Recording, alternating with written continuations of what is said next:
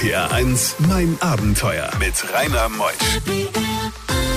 Wie schnell doch dieser Januar schon wieder ins Land ging. Jetzt haben wir heute schon den 22.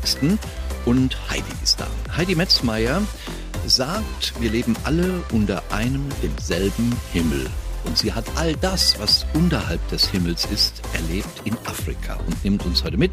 Sie ist Autorin, hat wunderbare Geschichten und das Ganze bis 12 heute. RPR 1. Die beste Musik für Rheinland-Pfalz.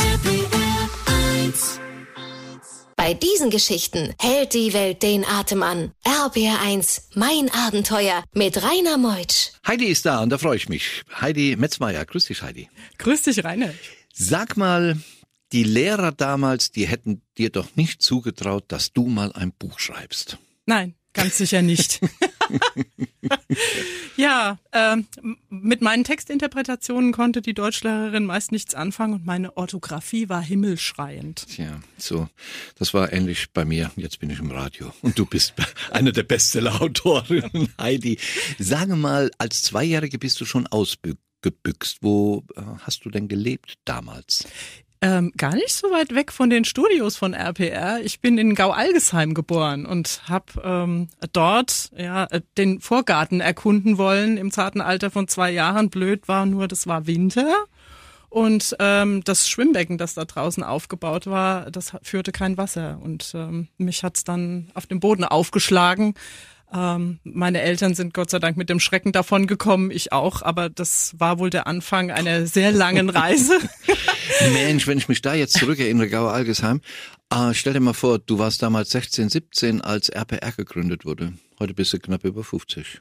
Ja, so lange wow. gibt's RPR, so lange gibt's dich. Wow. Ja, Ja. ja. Wir sind zusammen groß geworden in unseren Sendegebieten, das ist auch gut so. Warst du schon immer so eine, die auch nach dem Studium der Biologie, hast ja auch einen Doktortitel, ausgebrochen bist? Bist du immer raus in die Welt? Ja, ja, immer. Ähm, ich habe, glaube ich, ich bin mit einem Reisegehen geboren. Ja. Meine Eltern haben das durchaus auch gepflegt. Wir sind sch- schon durch die europäischen Wälder gewandert, als ich noch sehr klein war. Ähm, und mich treibt einfach diese Neugier. Mich treibt die Neugier auf äh, andere Kulturen, auf Menschen, auf Tierwelten, auf grandiose Landschaften. Ich möchte diesen Planeten einfach kennenlernen. Ja, das ist wunderbar und du hast auch so eine faszinierende Geschichte, denn du hast auch bei den Himbas gelebt und all von deinen Abenteuern erzählen wir heute bis zwölf. RPR 1, mein Abenteuer around the world. Die packendsten Stories von fünf Kontinenten. Heidi Metzmeier, heute Morgen bei mir. Du, was machst du eigentlich jetzt aktuell beruflich? Womit verdienst du das Geld, damit du reisen kannst? Ich bin selbstständige Kommunikationsberaterin, also kurz gesagt mache ich Öffentlichkeitsarbeit im Gesundheitswesen. Ich erkläre Journalisten, wie moderne Medikamente funktionieren. Dann hast du auch BioNTech auf deiner Kundenliste. Nein, Ma, noch nicht, weil das ist ja ein großes Unternehmen in Rheinland-Pfalz. das gell? stimmt, ja. Ich kann die Kontakte herstellen, kein Problem. Ich bin schon viermal geimpft mit denen, also nicht gereist. Heidi, du äh, liebst Afrika. Deine, deine Zuneigung zu diesem Land, hat die irgendeinen Zuspruch von irgendwo her? Ähm, ich weiß gar nicht, also ich glaube, ich bin ge- gehört zu dieser Generation, die von Daktari infiziert wurde. Ne? Deshalb auch die Liebe zum Land Rover. Ja, das stimmt. Das war, war das Clarence oder wie hieß Ja, der damals? genau, genau. Ja, der schielende Löwe, genau. Cheetah war wieder woanders oder war das auch da in Dactery? Ah, Das weiß ich jetzt tatsächlich, Hm, um ehrlich zu sein, auch nicht mehr. Aber also das hat war vielleicht die Initialzündung und dann waren wir auf unserer, ich sag jetzt mal Jungfernfahrt mit dem Land Rover in in der libyschen Wüste und saßen auf einer Düne und guckten in den Sternenhimmel und entschieden, wir wollen diesen Kontinent in seiner Gänze erfassen. Und da ist der Plan dann gereift, einmal durch Trans also ganz Transafrika zu fahren. Mit deinem damaligen Partner, gell? Richtig, genau. Der ja auch irgendwo sich dann in Afrika verliebt hatte und dadurch ist eure Liebe dann auch wieder auseinandergegangen. Das sind ja alles Geschichten, oder? Natürlich, ja, das ist alles Teil der Geschichten aus unter demselben Himmel. Ähm, Genau. ähm, ja, Stefan ist dann tatsächlich in Togo geblieben. Ja. Boah, das ist eine Geschichte, da müssen wir gleich mal drauf kommen. Nachhalt. RBR1, mein Abenteuer. Du bist ja mit deinem Partner durch Afrika, Südafrika, Namibia. Irgendwann kam der ja in Togo an. Togo hat ja auch eine deutsche Historie noch aus der, aus Urzeiten, sagen wir mal. Und wie kam das denn, dass dein Partner entschieden hat, der schon fast zwei Jahrzehnte ja mit dir oder 15 Jahre, was weiß ich, zusammen war, da zu bleiben? Wir haben dort ein Projekt kennengelernt. Ähm, das war eine ähm, Nichtregierungsorganisation, ja, die sich selbst gegründet hatte, hauptsächlich aus äh, Deutschen bestehend, ähm, die sich in den Kopf gesetzt hatten, dort Hilfe zu leisten und zwar äh, äh, zum Beispiel, indem sie Waisenkinder adoptiert haben. 40 an der Zahl, haben eine Schule für die gebaut, haben eine Krankenstation gebaut und haben als Selbstversorger gelebt. Und das Ganze wurde zusammengehalten durch eine spirituelle Philosophie. Und ähm, Stefan hat dieses Projekt so fasziniert, dass er gesagt hat, da möchte ich näher eintauchen. Und äh, nach mehreren Aufenthalten urlaubsweise dort hat er dann entschieden, das, ist der da geblieben? das ist die Art, wie ich leben möchte und ist dann Mhm. da geblieben. Und dann war es ja erst eine Fernbeziehung, aber das ist dann schwierig, gell? Das ist schwierig, ja. Ja, ja, wir, wir haben uns dann natürlich auseinanderentwickelt. Ja. Und, und trotzdem hat dein Leben dir einen Partner gebracht, mit dem du auch verheiratet bist, der wieder deinen Neigungen entspricht. Ja, absolut. Ähm, Wie kam das? Auf äh, dem Afrika-Fest in Diesberg haben wir uns Wo kennengelernt. die ganzen Land Rover Jungs wo, da sind. wo, wo äh, die, die, das Fest vereint Menschen, die eine Liebe zu Afrika haben und die gerne mit ihren Expeditionsmobilen verreisen. Und diese Community kommt an Pfingsten zusammen und da war dieser gut aussehende Mensch mit kleinem Hund. Und, äh, Moment, da war der Hund und der hatte einen gut aussehenden Menschen dabei. Aber ein so kann man es Labrador. auch sagen. Ja, ein Labradudel, ja. Labrador. Genau. Weil oft verlieben sich Frauen ja zuerst in den Hund und dann in den Mann. Gell? Ja, man weiß das manchmal nicht mehr so genau. Nee. Deshalb sollte man das Buch kaufen, Unter demselben Himmel. Es sind Geschichten einer Reiselustigen. Und Heidi, gleich gehen wir in Geschichten hinein. Die sind so unglaublich schön, dass man einfach dranbleiben muss. Heute wieder bis zwölf in mein Abenteuer. RBR1, mein Abenteuer mit Rainer Meutsch. Die Geschichten machen ja die Reisen aus und du warst ähm, auch in Tuchfühlung mit Elefanten in dem Manapuls Nationalpark in Simbabwe. Da leben sie ja wild. Genau, also äh, der Mannapuls Nationalpark ist für mich einer der schönsten Nationalparks in ganz Afrika, weil man da wi wirklich wild stehen kann am Fluss und ähm, kann sogar Fußsafaris machen. Ja, und ähm, ich habe mich da so sicher gefühlt, dass ich mich unter einen Baum setzte und ein Buch las und nicht mitbekam, dass einer der Elefanten, der gerade den Fluss überquerte, sich in meine Richtung aufgemacht hat. Und mein Partner Stefan hat, der, der wahnsinnig gerne und sehr gut fotografiert, hat nicht etwa mich gewarnt, sondern seine Kamera genommen, sich hinter dem Land Rover postiert, das Zoom-Objektiv ausgefahren und geguckt, was passiert. Und ähm, Das ja, ist Liebe. Das ist Liebe. Erstmal in Sicherheit bringen und mal sehen, was mit meinem Schatz passiert. Genau. Und äh, naja, dem, äh, der Schatz hat dann irgendwann festgestellt, es wirft etwas einen großen schwarzen Schatten auf mein Buch.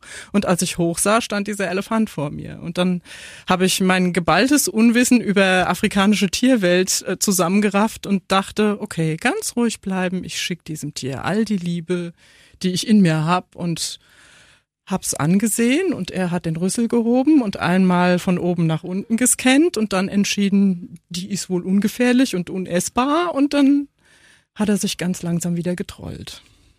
Diese Hand von mir ist feucht. Die andere auch. Mein Techniker hier und Redaktionsleiter fällt bald vom Stuhl, weil Elefanten, ein Kontakt mit denen kann tödlich enden. Das ist korrekt, wobei ich äh, sagen muss, ich habe die Erfahrung gemacht, dass Elefanten tatsächlich nur angreifen, wenn sie sich angegriffen fühlen. Ja, sie sind sensibler, wenn sie kleine äh, Tiere dabei haben, Jungtiere, aber in der Regel, wenn man sich korrekt verhält, passiert einem nichts. Wenn wir schon beim Thema Elefant sind, und die Geschichten stehen ja auch unter demselben Himmel, ihrem Buch von Heidi Metzmeier, dann kriegen wir gleich noch eine Geschichte aus dem Chobe Nationalpark Botswana nach elf. RPR 1, mein Abenteuer mit Rainer Meusch. Ach, wie schnell geht doch so eine Stunde vorbei. Um zehn haben wir angefangen, jetzt haben wir schon kurz nach elf Heidi Metzmeier aus Baden-Baden angereist, heute Morgen diplomiert, der Diplom-Biologin und sie hat ein Buch geschrieben unter demselben Himmel. Geschichten über Geschichten, die sie darin geschrieben hat. Und wir kommen gleich in den Chobe Nationalpark Botswana. 50.000 Elefanten. RPR 1. Die beste Musik für Rheinland-Pfalz. RPR 1, mein Abenteuer mit Rainer Meutsch. Heidi, ich hatte es eben erwähnt, Botswana hat den Chobe-Nationalpark. Du bist ja unterwegs mit einem Gefährt. Was war das eigentlich für ein Gefährt? Das war ein Land Rover Defender, 110er TDI, ausgebaut zum Expeditionsmobil. Also mit Dachzelt, mit Küche, mit... War mega. Ja, allem, was man so braucht, um unterwegs zu Wer sein. möchte das nicht mal machen? Wir schwelgen jetzt mal erst und äh, folgen deiner Geschichte. Der Chobe Nationalpark ist ja der Park, der die größte Elefantenpopulation der Erde äh, in sich hat von, vom Territorium her. Über 50.000 gibt's da. Du warst drin, du bist durchgefahren. Sind da wirklich so viele Elefanten? Da gibt's unglaublich viele Elef Elefanten und ähm, was es noch äh, in größerer Zahl gibt, würde ich mal sagen, sind Löwen. Löwenpopulation über Löwenpopulation. Also wenn man Löwen angucken will, dann sollte man in den Chobe fahren, weil da, sieht, da, da gibt's eine Löwenguck-Garantie. Stimmt es eigentlich, das habe ich mal gehört, dass es mit die einzige Region in der Welt ist, wo Löwen keine Angst vor Elefanten haben und die jagen? Genau, also so habe ich das auch in Erinnerung, dass äh, und das habe ich tatsächlich auch beobachten dürfen, äh, dass Löwen Elefanten reißen können, weil die Elefantenhaut ist ja sehr ledrig, ne? Also da, da muss man schon gewisse Tricks drauf haben, um so einen Elefant dann wirklich zu erlegen. Und die im, die Löwen im Chobe haben sich darauf spezialisiert. Die greifen im Rudel an, pa äh, packen den Elefanten von hinten, packen ihn äh, an der Kehle und ringen ihn nieder. Hast du das gesehen? Ich habe es tatsächlich nie live gesehen, wie der Elefant fiel, aber ich habe zumindest beobachtet, äh, was danach passiert. Wo hast du da übernachtet in dem Chobe Nationalpark? In einem Hotel? Nee, da gibt's äh, Camping-Sites, ähm, verschiedene, an verschiedenen Orten über den Park verteilt, wobei man sich da auch vorstellen muss, das ist äh, eine Fläche, die sozusagen ausgewiesen ist zum Campieren. Da gibt's dann auch äh, einen Sanitätsblock, aber da gibt's keine Mauern drumrum. Ja? Also man steht dann da mit seinem Expeditionsmobil und muss sich halt an die Regeln halten. Das heißt, nachts auf jeden Fall Feuer machen, sich nur noch zwischen Feuer und eigenem Fahrzeug aufhalten und ja, Tier beobachten. RPR 1, mein Abenteuer. Du hast bei den Himbas gelebt. Wir gehen mal, wir machen ja Sprünge durch Afrika. Gell? Wir haben in der Zeit gar nicht die Möglichkeit, alle Länder zu beobachten. Du hast ja ganz Afrika erlebt. Namibia hat dich fasziniert, das Leben bei den Himbas. Ja.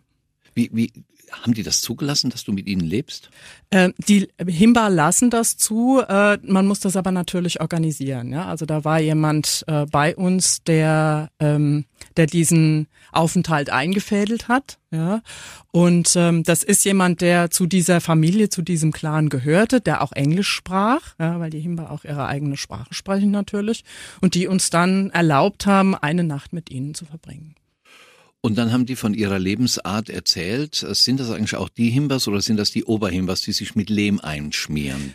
Genau, das ist so eine Paste aus Lehm, die angereichert ist und das, das dürfte ich auch beobachten, angereichert ist mit, mit roter Erde von roten Steinen. Die wird dann so abgerieben und mit Butter vermischt und äh, das ist quasi der, der Waschersatz. Ja, also äh, die Frauen und die Männer reiben sich dann mit dieser Weil die kein Wasser Paste haben. ein. Weil sie zu wenig Wasser haben, genau. Und Wasser ist so ein teures Gut, dass man das zur Körperpflege nicht verschwendet.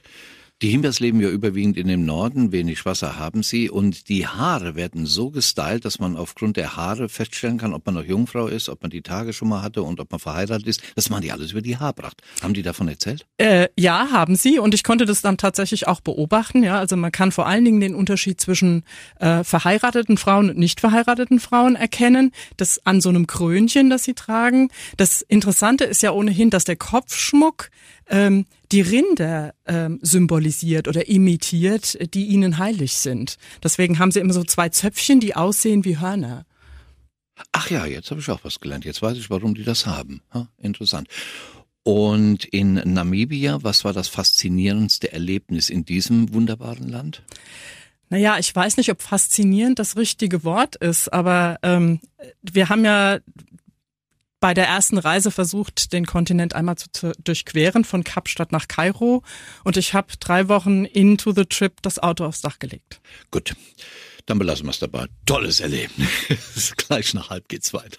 RPR1, mein Abenteuer Around the World. Die packendsten Stories von fünf Kontinenten. Du hast eben erzählt, das Auto lag auf dem Dach, nichts passiert in Namibia dann Ähm, mit euch. also äh, das da Auto hat sich tatsächlich selber wieder aufgerichtet, ja.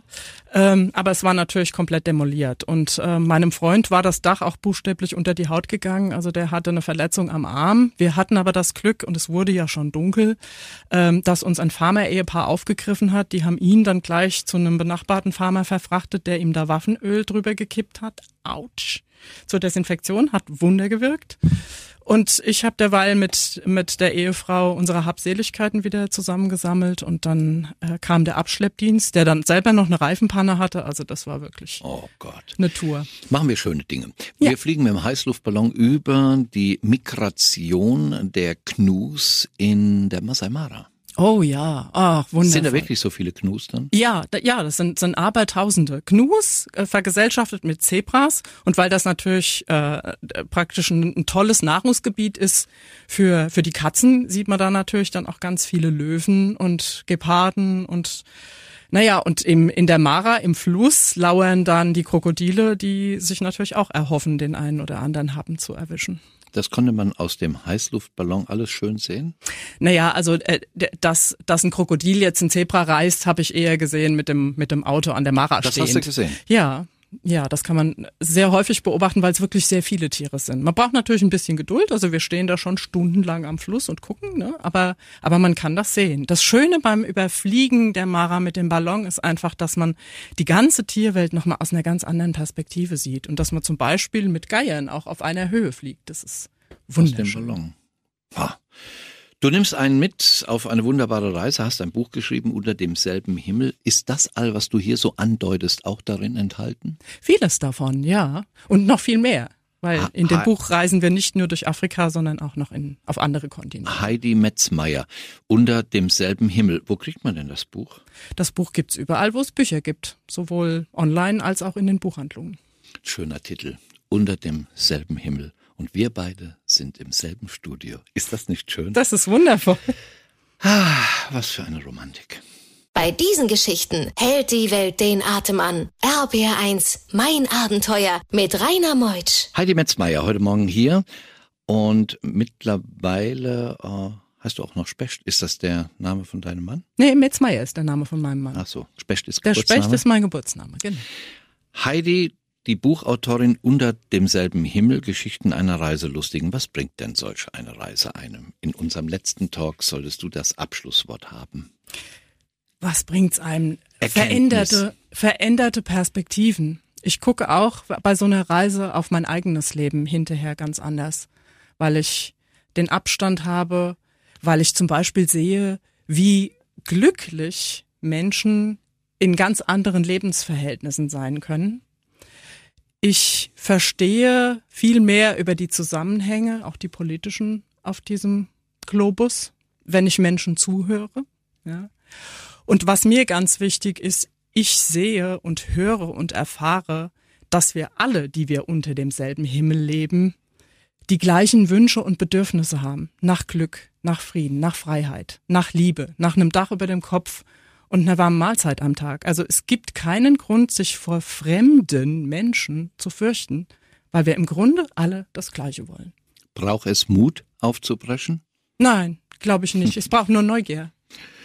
Das war ein schönes Abschlusswort. Heidi, das hast du wunderbar gemacht. Heidi Metzmeier, die Buchautorin unter demselben Himmel. Ich wünsche dir weiterhin viele Reisen. Und sobald du wieder eine interessante Reise hast, du meldest dich dann bei uns, bei der Redaktion von RPR1. Mein Abenteuer. Wir sind übers Internet und über E-Mail erreichbar, aber das kennst du ja alles. Aber nochmal für unsere Hörer, danke, dass du dir die Zeit genommen hast für uns. Danke, dass ich hier sein durfte. Das war Heidi mit ihrem Abenteuer Afrika und nächste Woche ganz bestimmt gibt's ein neues Abenteuer wieder zwischen 10 und 12. Ich bin euer Rainer. Tschüss.